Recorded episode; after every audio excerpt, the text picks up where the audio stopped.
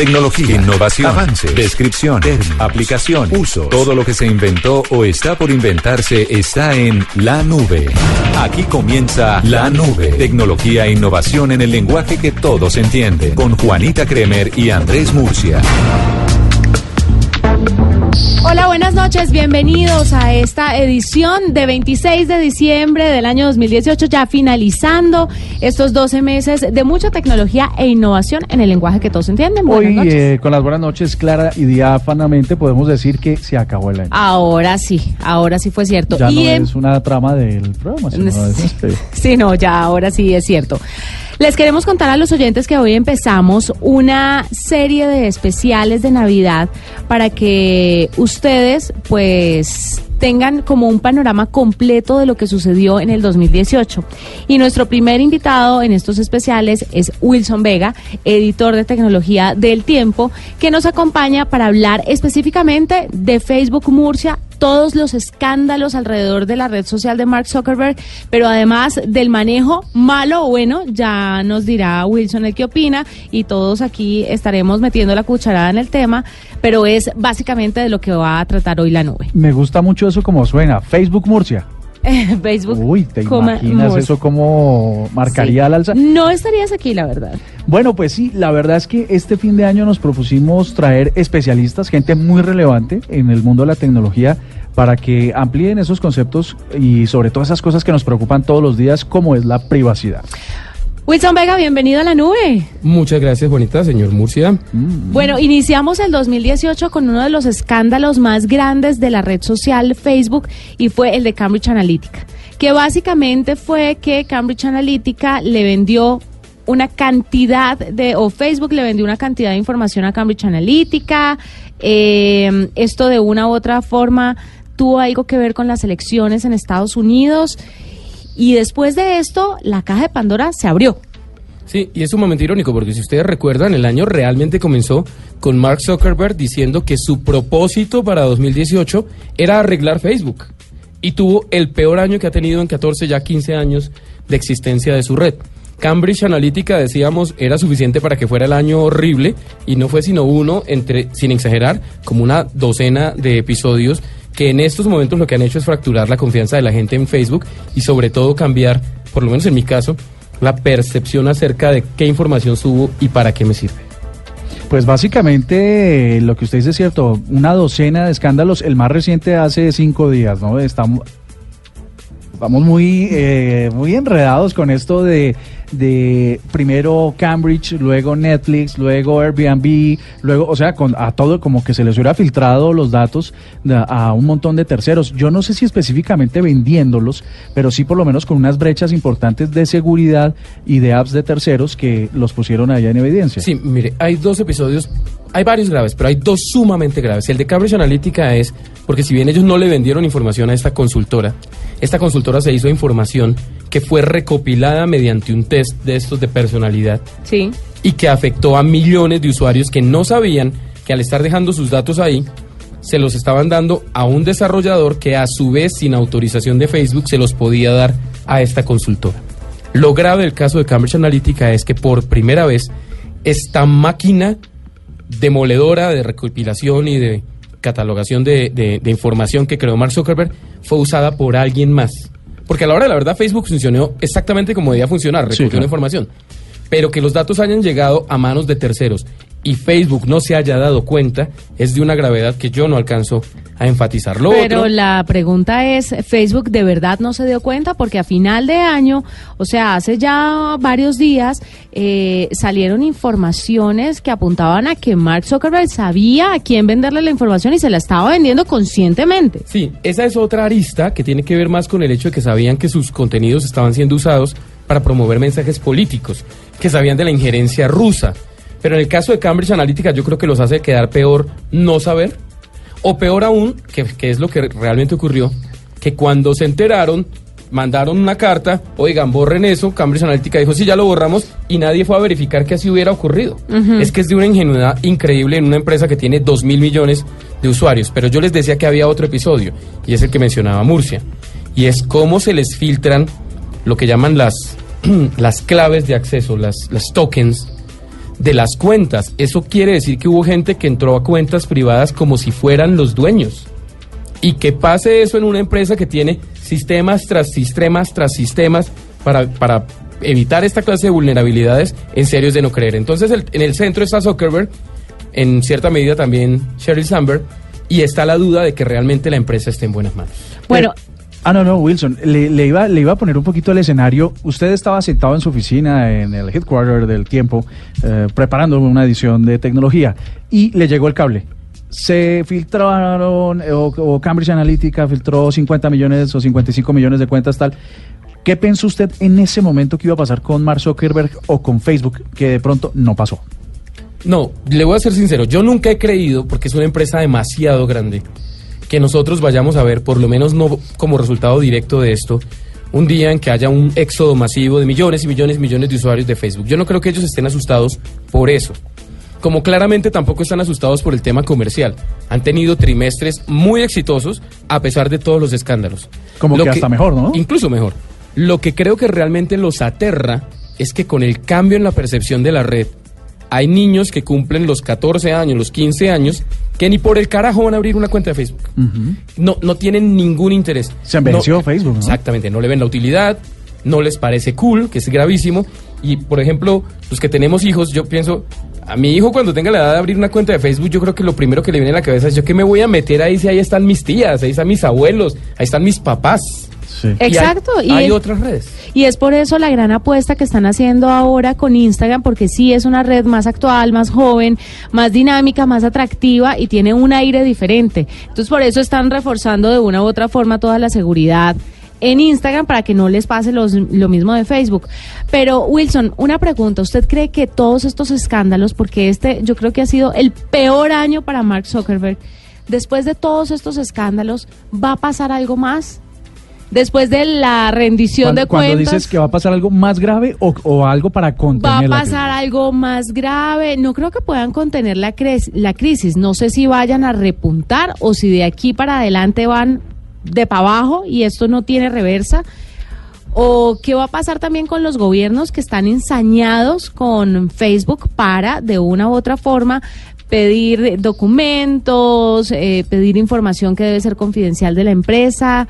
Todo este panorama, ¿cómo se ve? A mí me parece que Juanita en la pregunta cubrió los tres escenarios posibles. Por un lado, yo sostengo que Cambridge Analytica es la punta del iceberg mm. y que necesariamente vamos a ver otros Cambridge Analyticas en el tiempo, eh, algunos más graves, otros no tanto, pero que crean una, una especie de, de idea de qué clase de descalabre tenía Facebook en cuanto al manejo de los datos y es básicamente un descalabre que se produce por la ligereza en que empezaron a, sentir que esos datos estaban ahí y no se preocuparon como deberían, y es algo que el propio Zuckerberg ha dicho, en cuidarlos. El segundo escenario es la regulación, que es el que creo yo vamos a ver más concretamente. Gobierno tras gobierno, la Unión Europea, Estados Unidos y país por país se van a ocupar de poner en cintura a las empresas que recogen estos datos. Es que hasta el presidente Iván Duque salió en una declaración eh, el, a comienzos de este mes o el mes pasado a decir hay que mirar qué se está haciendo con esa información. Y esa regulación incluso la que es simplemente derivada de lo que pasó en, la Unión Europea con el nuevo marco regulatorio, esa regulación es la que más directamente se va a sentir el impacto sobre la actividad de Facebook. Pero hay una última faceta que yo no me atrevo a pronosticarla, pero que sin duda sigue sobre el tapete y es la personal, en el sentido de cuánto tiempo más se puede sostener Mark Zuckerberg en su lugar. Me parece que 2018 va a pasar a la historia como el año en que se fracturó esta idea del CEO estrella eh, eh, eso que nos heredó eh, del niño genio eso que vimos con Bill el, Gates. El, alma de las marcas y de las compañías que era intrínsecamente relacionado a la figura de este de este señor de esta deidad el, nombre de la marca hoy en día eso está pasando factura. Se lo pasó a Tesla y, le tocó a, Elon Musk entregar, la presidencia, no se fue de la Secretaría Ejecutiva, pero, pero entregó la presidencia. Y es posible que si no cae Zuckerberg, Sandberg tenga que salir a poner la cara de las decisiones que tomó. Bueno, más adelante vamos a hacer aquí una pausa muy chiquitica. Vamos a hablar de Sheryl Sandberg, vamos a hablar de George Soros y vamos a hablar también de otros escándalos muy delicados que están relacionados, por supuesto, con Facebook. Pero también le vamos a preguntar a Wilson hoy cuáles son sus aplicaciones favoritas de 2018, sus dispositivos favoritos y su música favorita y series favoritas. Todo para relajarnos en este fin de año aquí en la nube. Esta es la nube de Blue Radio. Esta es la nube de Blue Radio.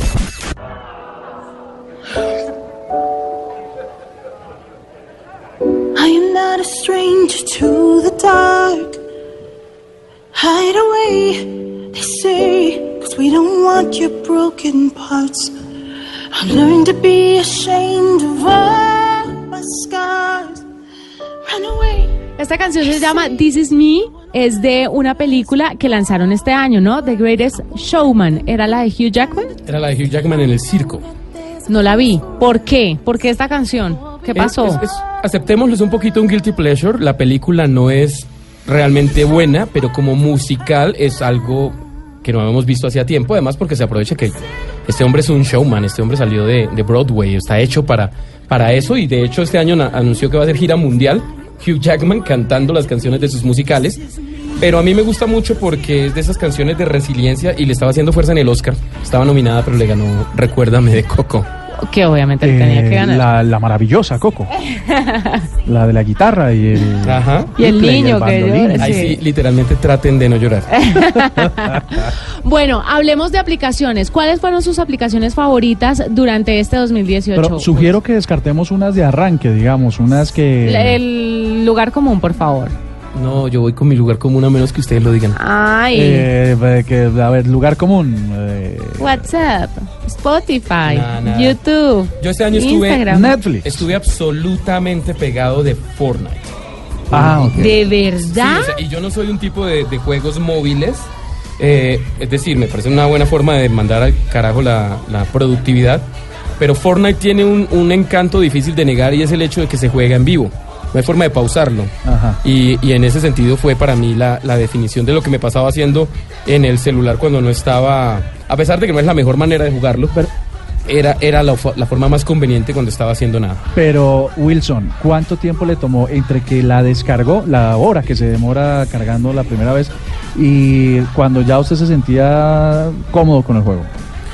Mm, Nunca me llegué a sentir cómodo el juego porque yo siento que yo entro a que me maten, pero sí, hay una curva de aprendizaje que no es en todo caso tan larga, que tres, cuatro días, hasta que uno aprende ya, sobre todo la faceta de construcción. Para quienes no saben qué es Fortnite, es un juego de batalla, de, de pelea uno solo contra otros 99 jugadores que caen a una isla.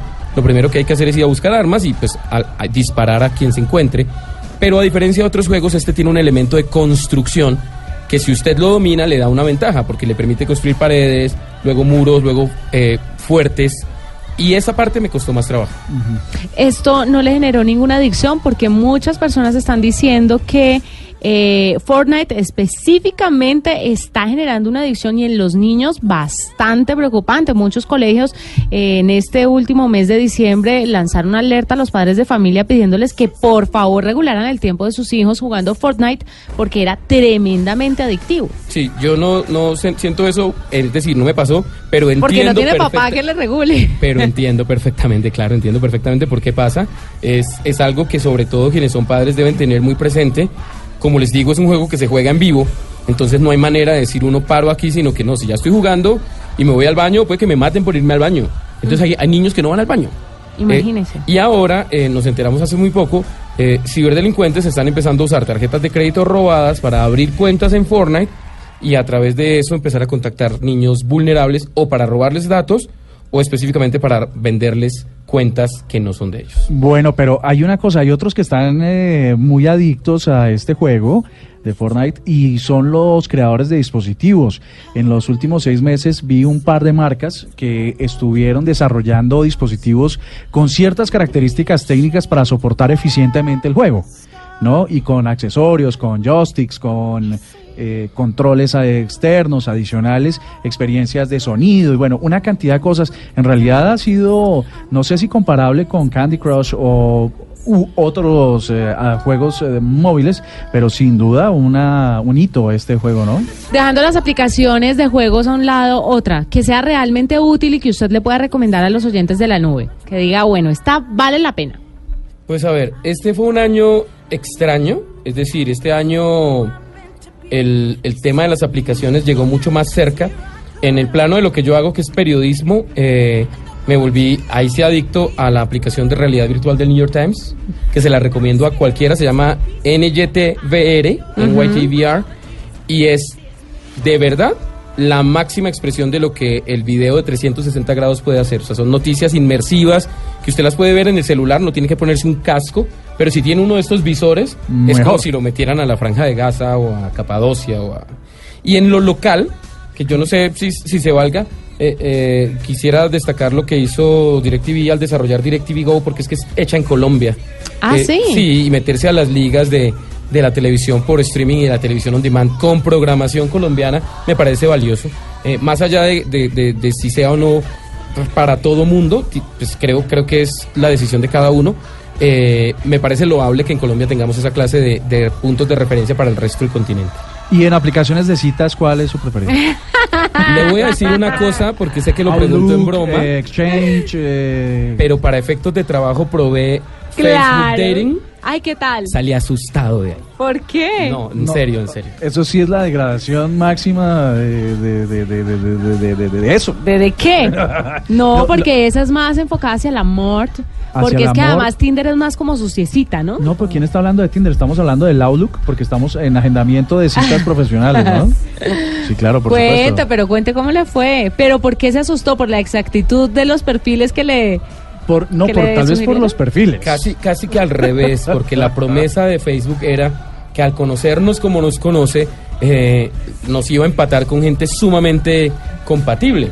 Pero yo no vi nunca los puntos de encuentro. Ajá. Es más, ni siquiera, ni siquiera los que yo fijé parecían estarlos eh, respetando. Y súbitamente me entró a mí fue la idea de que estaba como abriéndoles puertas a mis perfiles a un montón de personas que nada que ver, o sea, nunca... O sea, no la prueba. No, en absoluto. Yo creo que a eso le faltan como 10 herbores. Eso definitivamente no está hecho. Eh, tener la referencia de Tinder no era suficiente o de cuántas... Hay una cantidad de, de aplicaciones de citas, este... A ver, eh, se me olvida ahora.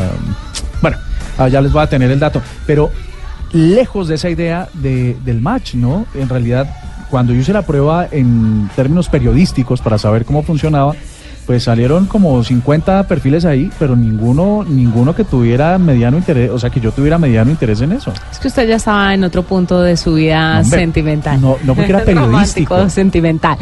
Volvamos al tema de Facebook, a lo que nos atañe en esta ocasión. Hablemos de Sheryl Sand Sandberg. ¿Qué es lo que pasa con esta mujer? ¿Por qué Mark Zuckerberg la protege tanto? ¿Qué información tiene ella? ¿Y por qué todo el mundo está pidiendo su cabeza a cambio de la de Mark? Bueno, por una razón muy sencilla y es que es la número dos de Facebook. A diferencia de lo que pasa con Tesla, en donde no hay un número dos claro después de Elon Musk, en, en Facebook siempre ha estado claro que la figura de Sheryl Sandberg es la de la segunda persona más eh, relevante en la compañía. Así es que el propio Zuckerberg la defiende, la junta directiva la defiende y en general sus decisiones valen como valen las de Zuckerberg. Pero precisamente por eso, cuando la gente viene por la cabeza del jefe, ella es como el blanco más obvio si lo que queremos es algo que nos diga que en serio alguien pagó. Y yo no sé si en este caso sería un chivo expiatorio o sería en serio, pues, las decisiones de, de- vigilancia, de propaganda, este caso de George Soros, estamos claros de que todas emanaron de ella.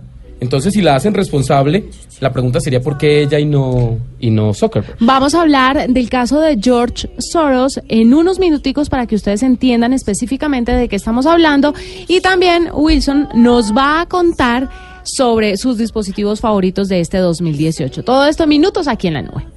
As you are, but I won't let them break me down to dust. I know that there's a place for us. Esta es la nube de Blue Radio. Esta es la nube de Blue Radio. Quiero confesarte que ya tengo la certeza de que tu recuerdo vive adentro de mi piel. Tengo un corazón que está perdiendo la cabeza. Bueno, esto se me sale totalmente del libreto. Este no es usted. ¿Qué pasó aquí? Nada, se pidieron canciones que tengan significado y ando en una fase morat. ¿Ah, sí? admirables desde ¿Sabes- todo sabes? punto de vista. Yo, yo que conozco a Wilson hace tantos años, yo nunca me imaginé que esto pasara por acústicos y por eh, letras así como... Y menos por una banda de adolescentes o de Hombre. semiadolescentes. Hombre. Exitosísima, valga la pena decirlo, pero es que Wilson es, es otro target, es Pero otro muy nivel. buenas, muy buenas las letras. Ajá, Bueno, bien. Se me hace que este programa está dedicado a alguien. Bueno, estábamos hablando de Sheryl Sandberg y el tema de George Soros, para que la gente entienda un poco qué fue lo que pasó. Eh, George Soros es un magnate estadounidense que de una u otra forma estaba, según dicen en Facebook, eh, liderando una campaña de desprestigio eh, de la red social. Él siempre ha sido muy crítico de la red. Él siempre ha sido muy, ha dicho cosas muy fuertes y entonces a Mark, después de que se dio cuenta que estaba financiando esas Don campañas, Don Mark, ¿sabe qué? Hágame un favor, investigueme a este muchacho, este señor Soros y contrataron una empresa eh, externa para vigilarlo y para encontrar información de él. Es el tipo de cosas que no serían de extrañar eh, si fuera, por ejemplo, una campaña política. Hacer investigación para encontrar argumentos a la hora de Lo desprestigiar. sombrío, lo, lo perverso. Pero lo- viniendo de una compañía como Facebook, les voy a ser sincero, suena medio mafioso. Horrible. Suena medio traqueto. Y hace lucir muy mal a, a Zuckerberg y sobre todo a Sandberg, que es hasta donde hemos llegado comprobado en materia de, re- de ver quién ordenó esto. Ellos dicen que era simplemente una cuestión para tener información, conoce a tu enemigo, eh, que nunca se hizo... Pero no, lo cierto es que esto eh, estructuraba los mensajes de la red. Y además hay otra cosa que hay que decir y es que, dado que se trata de una figura tan vocal eh, de la comunidad judía, eh, y que Soros. tiene, y que tiene eh, un lugar en un espectro tan polarizado como el de la política en Estados Unidos, queda muy mal. Pero venga, explíqueme, bueno, a mí, a los oyentes, cómo es que logran investigar a Soros. O sea, esta tercera compañía, esta compañía externa a la que contrata Facebook, ¿qué es lo que hace y cómo tiene información de George Soros? Pues básicamente lo que tenemos entendido nosotros ¿no? es que se hacía investigación. eh, pues no eran propiamente investigadores eh, privados, pero pues eran una compañía eh, a la que contrata Facebook para que recopile un dossier con el cual se pueda desarrollar primero una evaluación de qué amenaza representaba a Soros y segundo una, una estrategia. La empresa se llamaba Definers y básicamente lo que hacía era eso, investigación eh, con fines eh, de crear propaganda negativa que hiciera lucir mal a la persona que les estaba causando problemas con sus declaraciones. En este caso, Soros. En este caso, Soros. Bueno, ¿en qué termina todo este año para Facebook y qué se avecina en el 2019 para la red de Mark Zuckerberg? Yo lo que creo es que no pueden tener un año igual a este, tienen que mostrar de verdad una, una voluntad de cambio y esa voluntad de cambio no es lo que se hizo hasta ahora, no es crear un cuarto de, de- de crisis, no es invertir plata en revisión humana, no, es ir y traer una propuesta que acepten los congresos de los distintos países para regularlos. Es la única que creo que los va a sacar y de pronto un cambio en las directivas. Pero, pero mientras esté fracturada la confianza en una red a la que le damos tanta información, es una amenaza potencialmente crítica para el negocio. Hay una cosa que quería preguntarle Wilson, o más bien que se imagine y nos permita recrearlo. Nosotros los colombianos estamos metidos en todas las redes sociales, parece. Cada vez que hay una red social, los colombianos estamos de cabeza ahí, encabezamos los mercados eh, que son fuertes para estas redes sociales. Digamos que decimos, no, Facebook no más, eh, eso es un rollazo, eso dejémoslo ahí. ¿Qué, alternativas existen hoy para que los colombianos reemplacen una red que, se ha afincado tanto en el día a día de los colombianos? Pues yo creo que la respuesta a su pregunta comienza por preguntarse uno, ¿qué me está dando Facebook? Porque hay otros sistemas que a pesar de que recogen información me dan algo muy evidente a cambio. Es decir, Google me organiza la, la búsqueda de información en las redes, no siempre con total eficiencia, pero, y me recoge los datos, pero eh, ahí está lo que me da. Ajá. Eh, de alguna manera, WhatsApp, por ejemplo, es un servicio que me, me ayuda a mí a mantenerme en contacto rápidamente con, con un número de personas. Pero Facebook, o sea, fuera de tenerme al tanto de la piñata de la hija de mi compañero del colegio de hace 20 años, ¿para qué me está sirviendo? Sí, me Facebook mí, ya- a- a mí me gusta eso de que le recuerde a uno los cumpleaños y uno no se preocupe por eso. Uy, pero debe haber una app para eso. Y en ese sentido, si usted no tiene una respuesta clara para eso, lo importante sería si no valdría la pena irse saliendo. Es decir, yo me puedo enterar de las noticias en otro lado. Sí, en Yo- otra red Yo puedo usar mensajería en otro lado. O que la gente escriba el, el dominio directo de los medios que le gustan para enterarse. Exactamente, Dios nos ampare que la gente sepa cómo se llama el medio que quiere leer. Pero Juanita decía algo al comienzo y, era, y es muy importante recordarlo. Al fin y al cabo es un tema de responsabilidad pública. No se tiene que ir, pero si se va a meter, pues sepa en dónde se está metiendo y sepa qué datos está dando y asuma decisiones informadas. Es que la ingenuidad de las personas ya debe parar y debe debemos ser responsables eh, y dejar de culpar a terceros. O sea, si bien la red social está cometiendo errores, errores muy graves, nosotros también, porque estamos aceptando, yo le aseguro que ni el 30% de los usuarios de Facebook leen la letra menuda. Ni de Facebook ni de ninguna otra aplicación. Entonces sí vale la pena que estén atentos pues a lo que están utilizando. Dos dispositivos, dos eh, no sé, eh, celulares o relojes Gadgets. o gadgets que le hagan gustado que le hayan gustado en estos 2018. No se vale relojes que ya no están independientes del celular. Bueno, a funciona mí, para llamar. a mí este año me parece que, contrario a lo que pe- pensábamos, fue un año de renovación en materia de telefonía celular y vimos puntos muy altos. Particularmente voy a mencionar los de las cámaras. Ah, se viajado de cámaras, ¿no? El nivel que alcanzaron las cámaras de teléfonos como el Note 9 de Samsung, el Mate 20 Pro de Huawei y, debo decir sorprendentemente, el iPhone 10S Max es notable porque la distancia que ve entre ellos se redujo y hoy en día yo no me atrevería a decirle cuál es mejor. Le, da- le diría pruébelos y sepa qué se acomoda más a sus necesidades. Pero en estos momentos la única cámara que usted necesita es la que tiene en el bolsillo. Y algo así chiquitico, chiquitico, que le haya gustado. Un parlante, un reloj. Puede echarle el tema al reloj, que yo sé que usted le priva. No, a mí el reloj me gusta, eh, pero la verdad, la renovación de este año es un poquito nostálgica eh, y la trajo LG con una cámara instantánea que parece una de esas cámaras Polaroid, de, hace Polaroid, unos, sí. de hace unos años. Eh, es básicamente una cámara digital que tiene una impresora incorporada. Eh, este es el regalo de Navidad de, de mi hijo y es muy interesante porque tiene la lógica de esta foto la vamos a imprimir, esta foto la vamos a guardar. Y es algo bonito que una tecnología de punta nos permite hacerlo ahora. A mí me parece eso buenísimo, además por una cosa. Yo acabo de venir de, un, de cierta actividad de- en Antioquia y tomamos 1.400 fotos las seis personas que, que estuvimos ahí y en realidad solo creo que vamos a imprimir una y es una foto donde salimos los seis y, y- y esas fotos se van a perder.